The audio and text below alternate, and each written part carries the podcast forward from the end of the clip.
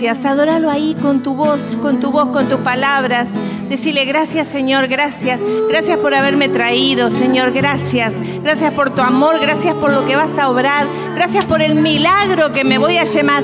Arrebatalo ya con tu palabra. Dice la palabra de Dios que se haga conforme has dicho conforme has creído y conforme has dicho. Ya ahora declará, me voy a llevar ese milagro, me voy a llevar tu presencia, me voy a ir llena de gozo, lleno de gozo, de alegría, de paz, de vida, de vida, de vida, de vida, de vida nueva.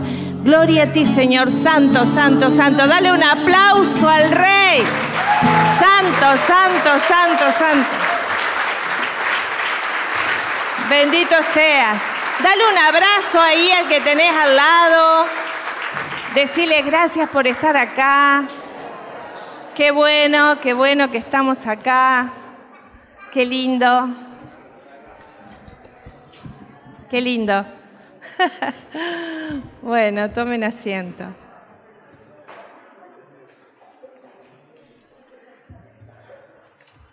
Bueno, Claudia está por ahí. ¿Eh? Claudia, vamos a recibirla con un aplauso que se casa el sábado.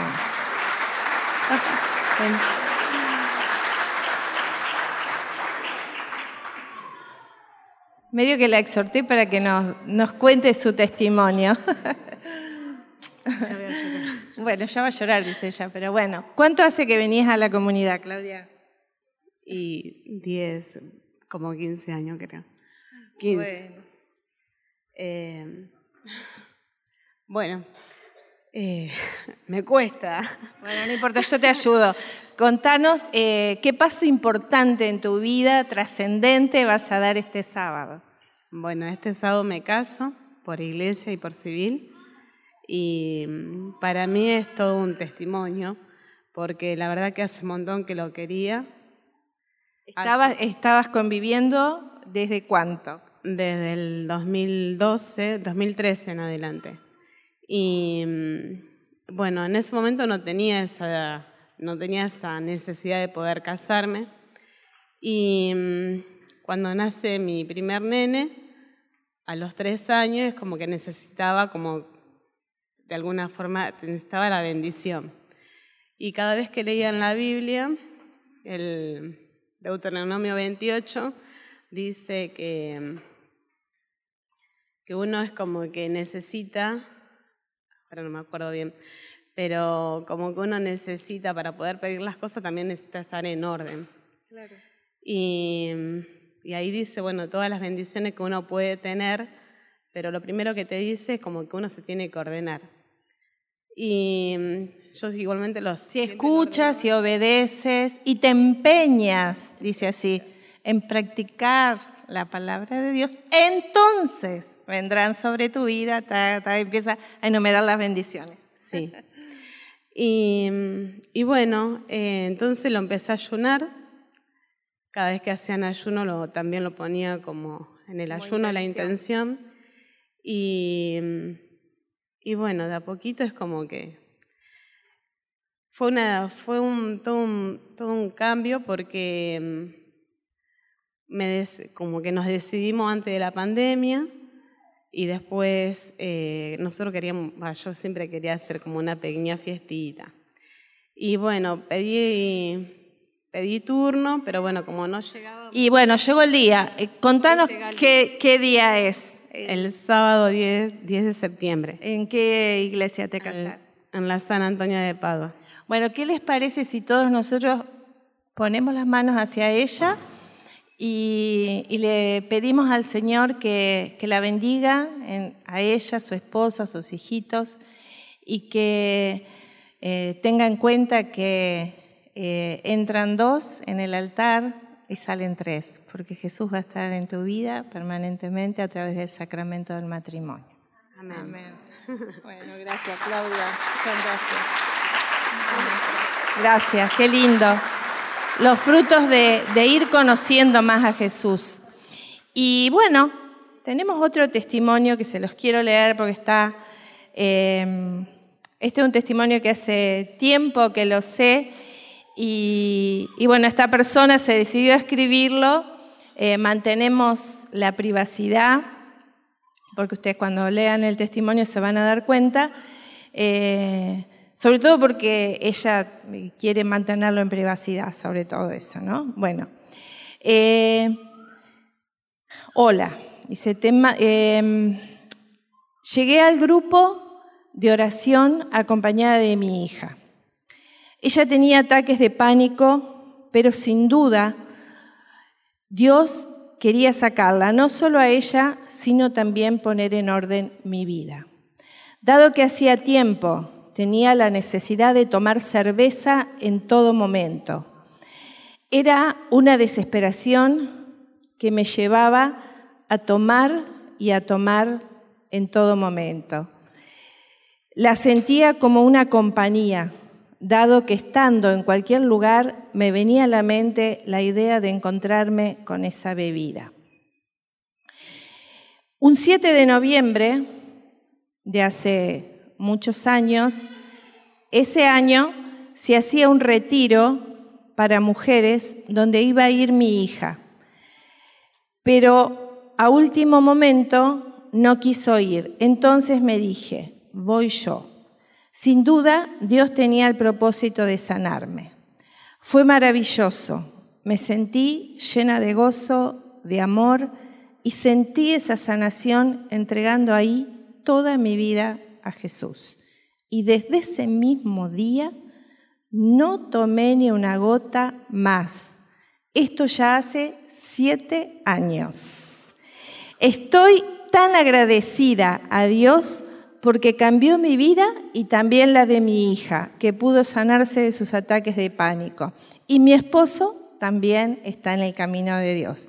Me liberé de todos esos conflictos que llevaba y de las perturbaciones y dolores de muchas pérdidas. Solo Dios sana con su gran misericordia y entrega de cada uno.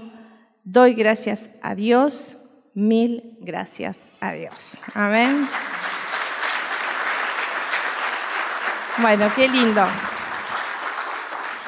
Y, y, esta persona, que es una mujer, como ustedes escucharon, nunca falta los jueves.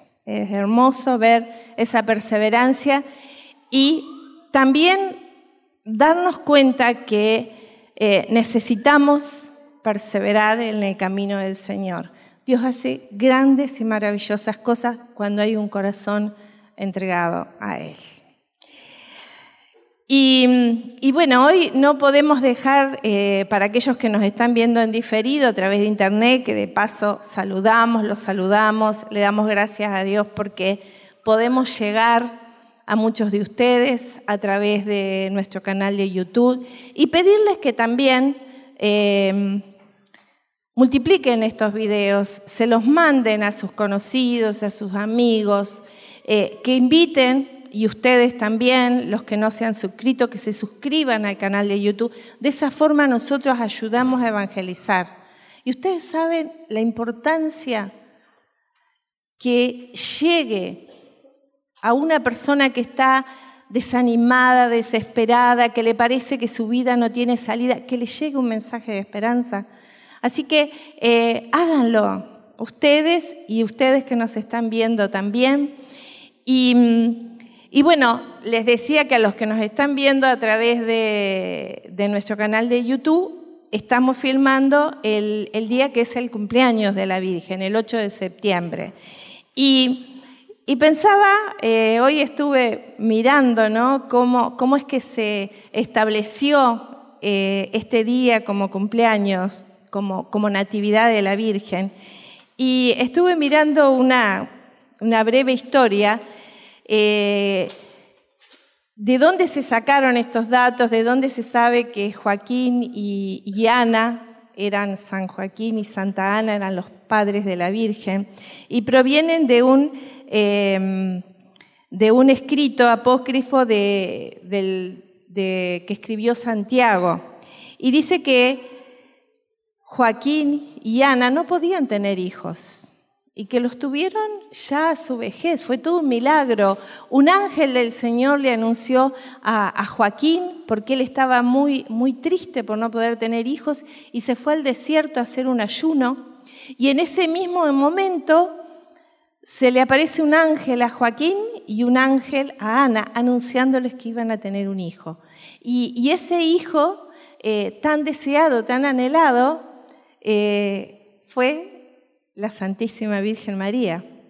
O sea, si nosotros vemos la historia, viene todo desde la oración, de generación en generación. Por eso qué bueno cuando nosotros oramos por nuestros hijos, por nuestros nietos. Eh, así que bueno, eh, vamos a darle eh, nuestro cálido feliz cumpleaños a la Virgen con un aplauso.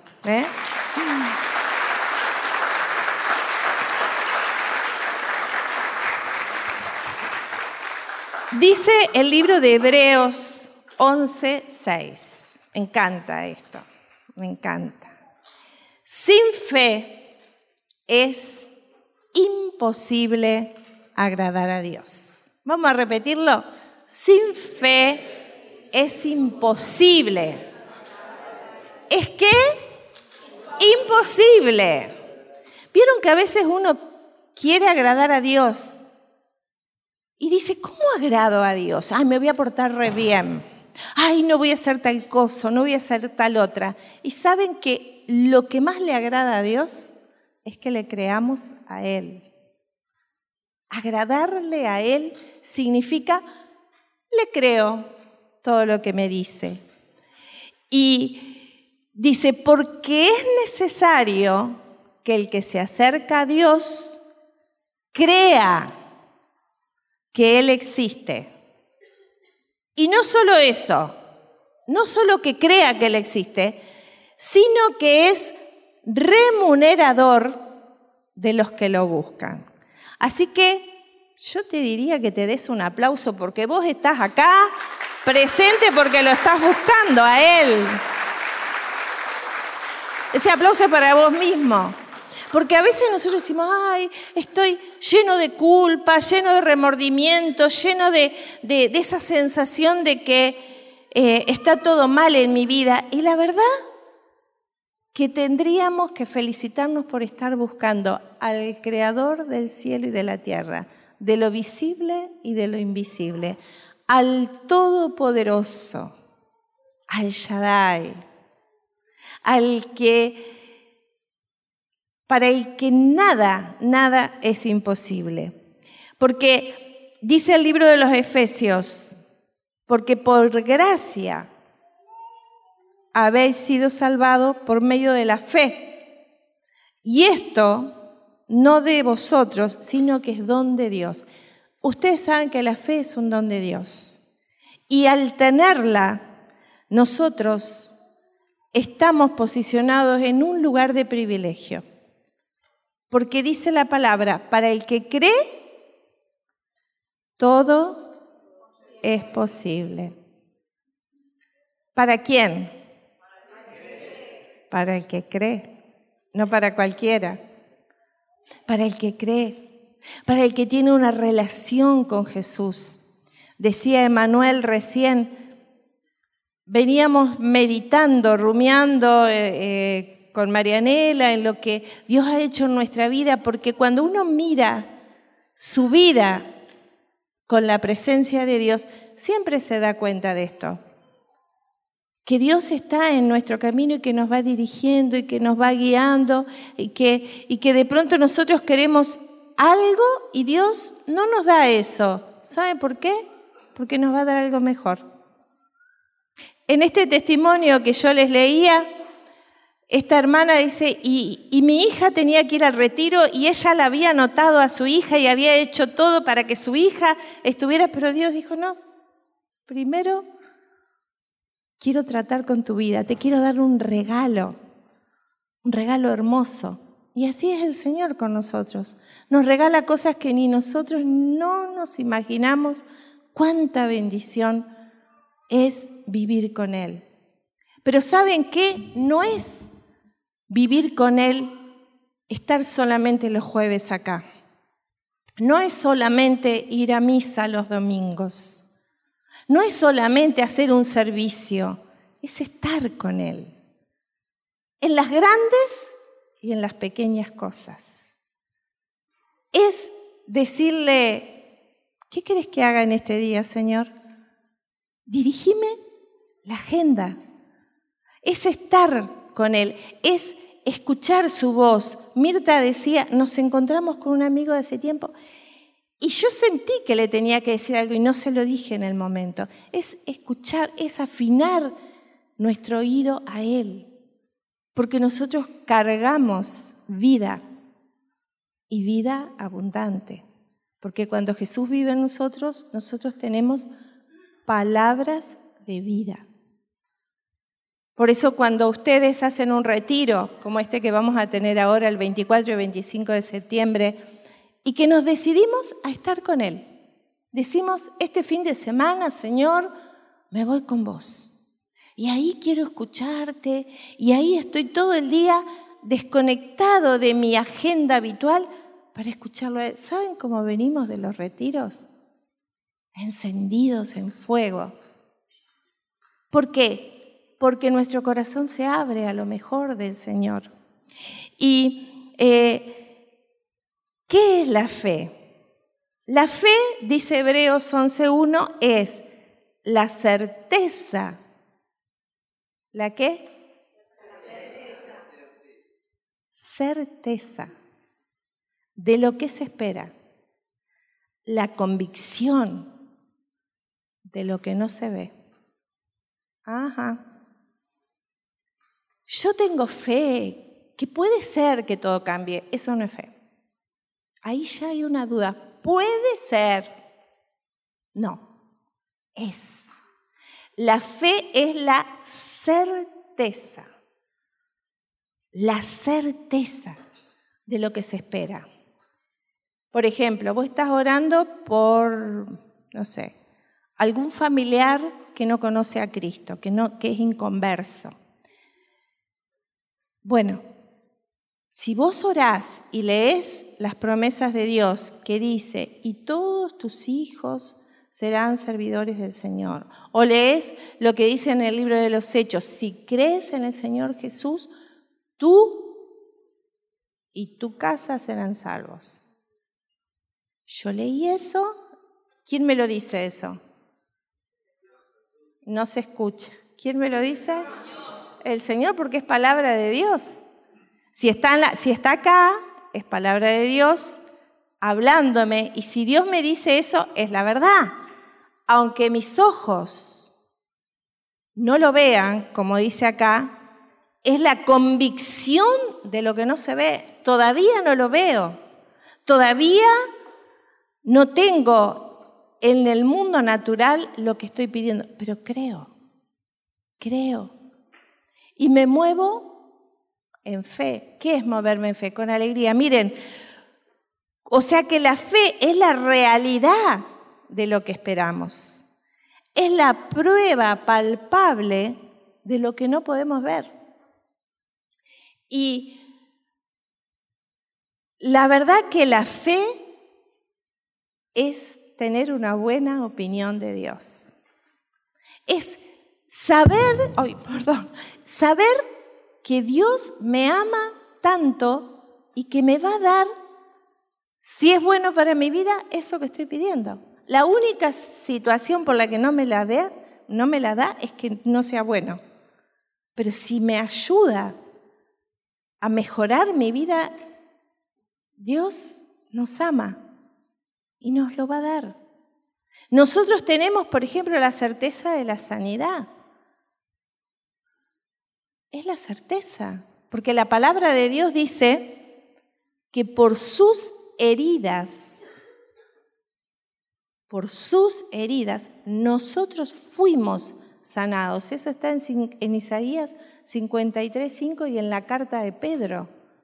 Y por sus llagas, por sus heridas, fuimos nosotros sanados. O sea, cuando oramos por sanidad, nosotros tenemos que la plena convicción de que Dios nos quiere sano, porque si no, no diría eso. yo no estoy inventando una frase. Es lo que dice la palabra. Y miren, la Biblia nos muestra muchas situaciones en las que sacerdotes estaban sirviendo al Señor en el templo, pero no le creían al Señor. O sea que lo que pasa a veces ahora también pasaba hace muchísimos años. Y vamos a leer en el libro de Lucas, vamos a leer en Lucas 1 del 10 al 16, miren lo que dice la palabra. Eh, en ese tiempo eh, que el sacerdote que, que le correspondía quemar el incienso era un gran privilegio, era considerado un gran privilegio. Y dice la palabra que en este tiempo le tocó a Zacarías. Zacarías era un sacerdote que entró al templo a quemar el incienso y toda la multitud esperaba afuera. Así era la costumbre. Y dice, toda la multitud del pueblo estaba afuera orando a la hora de la ofrenda del incienso. Y se le apareció un ángel del Señor de pie a la derecha del altar del incienso. Al verlo, Zacarías se turbó. Nos pasaría a cualquiera de, nosotros, ¿verdad? Que si vemos un ángel, estamos en el templo y de pronto se nos aparece un ángel ahí, como que nos turbaríamos, ¿verdad? Y dice que eh, el temor se apoderó de él, pero el ángel le dijo, no temas. Siempre que se aparece un ángel del Señor, viene esta expresión, no temas. Zacarías, porque tu petición ha sido oída y tu mujer, Isabel, te dará a luz un hijo y lo llamarán Juan. Y tendrás gozo y alegría y muchos se regocijarán por su nacimiento, porque él será grande delante del Señor, no beberá ni vino ni licor y será lleno del Espíritu Santo, aún desde el vientre de su madre. Él hará volver a muchos de los hijos de Israel al Señor su Dios. No es una hermosísima noticia para Zacarías, ¿verdad? ¿Sí? Ellos, ellos eran ya ancianos y habían orado toda su vida para tener un hijo. Y ese hijo no llegaba. Y de pronto, en ese momento, un ángel viene con la noticia. Un ángel del cielo. Y, uno diría, bueno, me imagino el gozo de Zacarías, cómo se habrá puesto de contento y de feliz. Ustedes vamos a seguir leyendo a ver qué le pasó a Zacarías con esta noticia.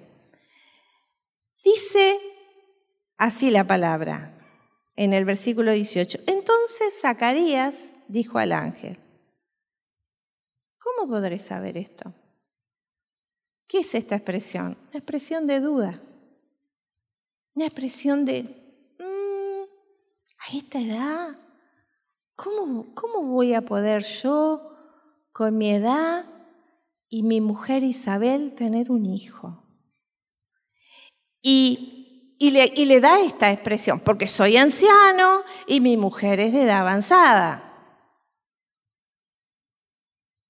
Respondiendo el ángel le dijo, yo soy Gabriel, que estoy en la presencia de Dios y he sido enviado para hablarte y anunciar de estas buenas nuevas. Y he aquí, te quedarás mudo y no podrás hablar hasta el día en que esto acontezca, por cuanto no creíste mis palabras, las cuales se cumplirán a su debido tiempo. ¿Qué pasó acá? ¿Por qué quedó mudo Zacarías? Por la incredulidad. Porque si Zacarías se ponía a hablar, le iba a transmitir esa incredulidad a su esposa. Le iba a transmitir esa incredulidad al entorno y no se iba a dar este milagro. Meditaba cuando el pueblo de Dios eh, es enviado a Jericó para que derribaran esas murallas y los guerreros empiezan a dar vuelta alrededor de los muros de Jericó, de la ciudad de Jericó, y Dios les da una orden, le dice, en silencio. ¿Por qué les parece? Porque yo me imagino, ellos tuvieron siete días dando vuelta en silencio. Nosotros hemos hecho muchas veces esta experiencia de, Jericó y la verdad que cuesta caminar unas cuantas cuadras en silencio. Eh, acá en la comunidad lo hemos hecho para algunas situaciones especiales y a todos nos ha costado, ¿no? Levanten la mano los que tuvieron esta experiencia. ¿No nos costó estar en silencio? No hablar con el otro, nada. Porque a veces esa murmuración muchas veces hace que el milagro no se dé. La murmuración te roba los milagros. Qué impresionante esto, decirle a que tenés al lado, no murmures si quieres milagro en tu vida. Y sí, está difícil la cosa, está bravo el país, y que, todo, qué caro que está todo. Y empezamos con la queja, y la queja, y y nos estamos perdiendo a veces tantas cosas en vez de agradecer, porque hoy estamos con vida, porque caminamos, porque vemos, porque oímos, porque comimos, porque tenemos un techo. Y cuando uno empieza a dar gracias y gracias y gracias, no termina, hermanos, no termina, porque son tantos los motivos que tenemos para dar gracias. No quiere decir esto que no nos, que no nos ocupemos por las cosas que tenemos que hacer, pero no tenemos que estar quejándonos ni murmurando. Y entonces, eh, la historia sigue en Lucas 1 y dice que en el sexto mes, o sea, en el sexto mes del embarazo de Isabel, el ángel Gabriel de nuevo visita la tierra enviado por el Padre. Y dice que fue enviado por Dios a una ciudad de Galilea llamada Nazaret, a una virgen desposada con un hombre que se llamaba José, de los descendientes de David, y el nombre de la virgen era María. Y entrando el ángel le dijo, salve muy favorecida, el Señor está contigo, esto que rezamos en el Ave María, porque el Ave María es una oración esencialmente bíblica. Dios te salve María, llena eres de gracia, el Señor está contigo. Acá lo estamos leyendo. Eh, bendita tú eres entre todas las mujeres. Pero ella también se turbó Imagínense, una jovencita, llega un ángel y le da este saludo, le dice muy favorecida. Y, y se preguntaba qué clase de saludo es. Y el ángel de nuevo le dice, no temas María.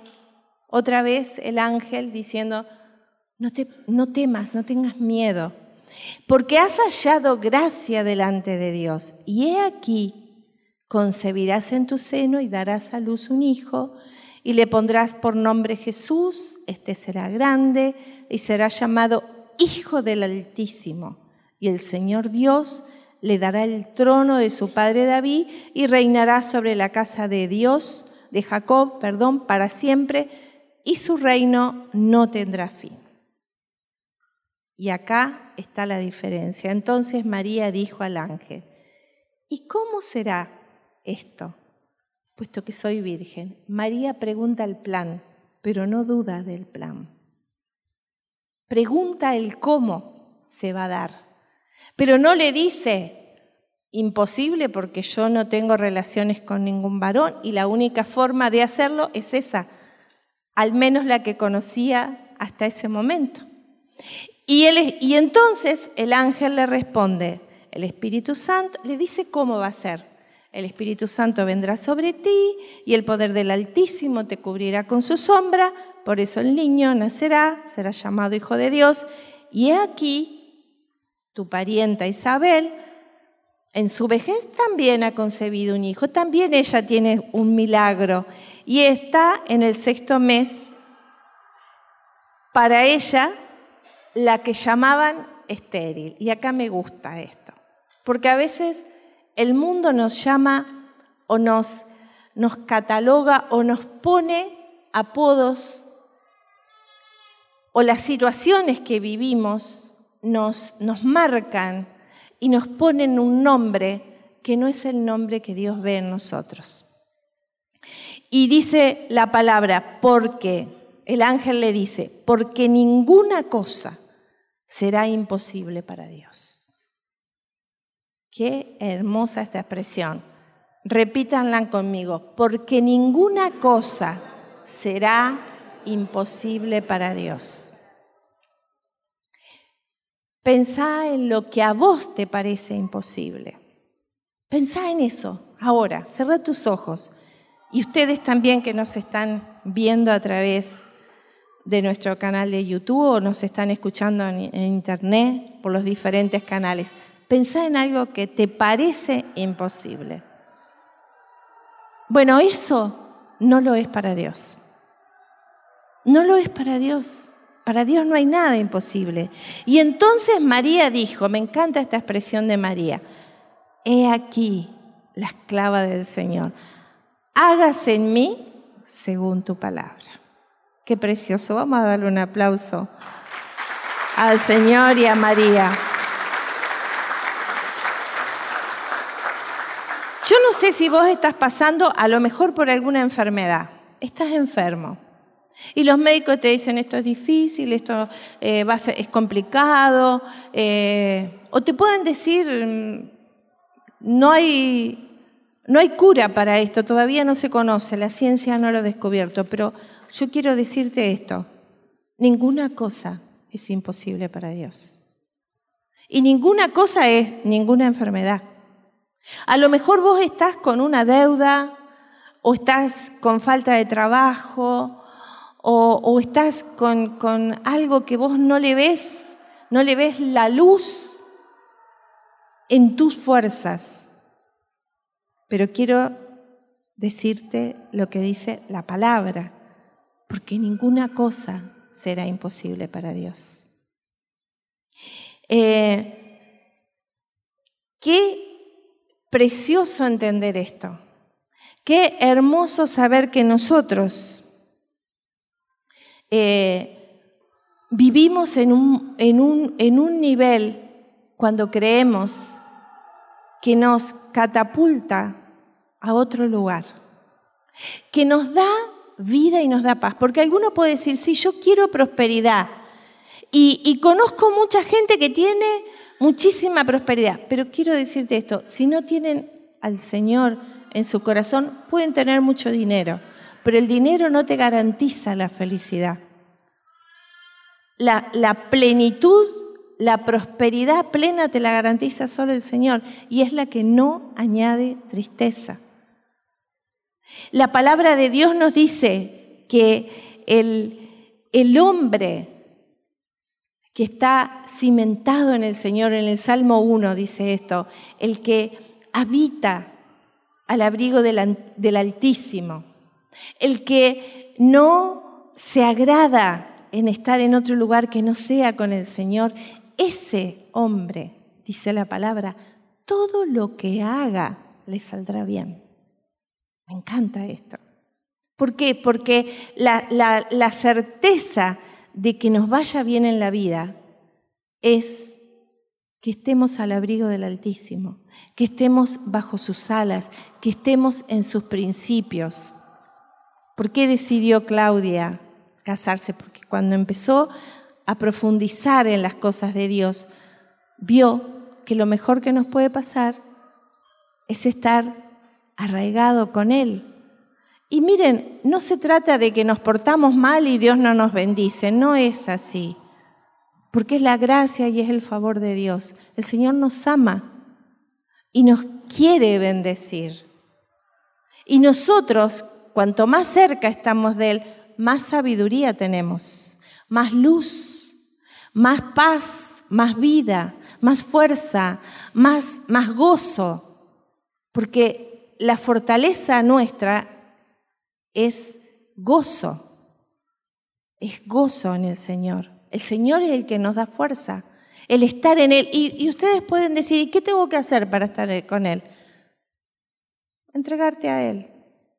No es con tu fuerza, no es con mi fuerza, no es decir, ay, quiero orar, quiero entregarme, quiero hacer esto, quiero hacer. No, no, es tenerlo a Él como lo primero, como lo primero en tu vida, como lo más importante.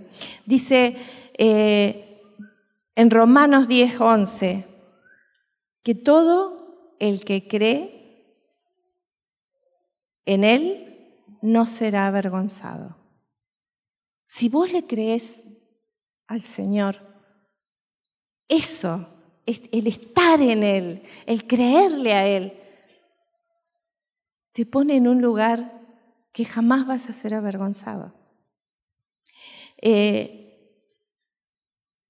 dice la tercera de Juan, amado, ruego que seas prosperado. Eh, la tercera carta de Juan en el capítulo 1, versículo 2. Amado, ruego que seas prosperado en todo, así como prospera tu alma. Esa prosperidad integral que Dios nos da, que, que no es solo en la economía, no es solo en la familia, es integral, es esa paz, es ese saber que estamos con Él, que vamos con Él, que nos despertamos con Él, que nos eh, dormimos con Él. ¿Ustedes han hecho la prueba de antes de dormir arrodillarse al lado de su cama y decirle, Señor, te entrego mis sueños? Y ahí hacer una oración por tu familia, por tus seres queridos, eh, por, por la comunidad. Nosotros lo hacemos eso con José a la noche y oramos por todos ustedes, no por cada nombre, pero le decimos, Señor, te pedimos, eh, nombramos a, nuestros hijos, a nuestros yernos, a nuestros nietos, a ellos sí, a todos ustedes no, porque si no estaríamos nombrando hasta las 4 de la mañana y no terminaríamos de nombrarlos, pero sí le decimos al Señor por cada hermano que viene a la comunidad. Porque el estar en el Señor te abre el corazón también. Salís de tu... Eh, vieron que a veces estamos tan encerrados en nuestros problemas que solo vemos para nuestro ombligo, así, estamos así, ¿eh? metidos adentro de nosotros y no vemos nada más.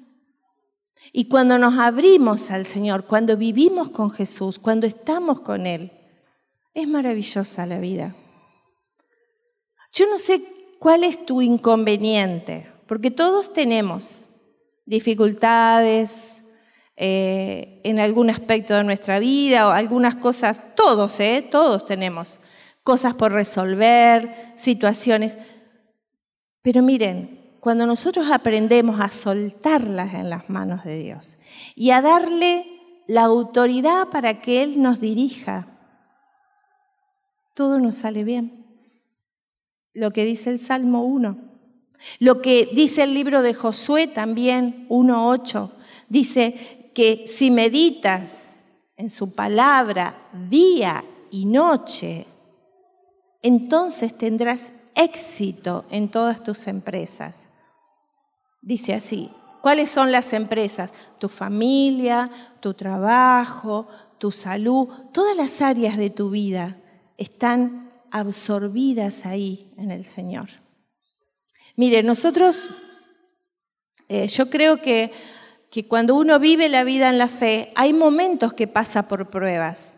Porque no es que, ah, porque tenés fe no te va a pasar nada. No, porque tenés fe muchas veces Dios permite algunas cosas para empoderarte. Porque a veces vemos la promesa del Señor acá, y estamos acá, pero para llegar acá tenemos que atravesar un proceso.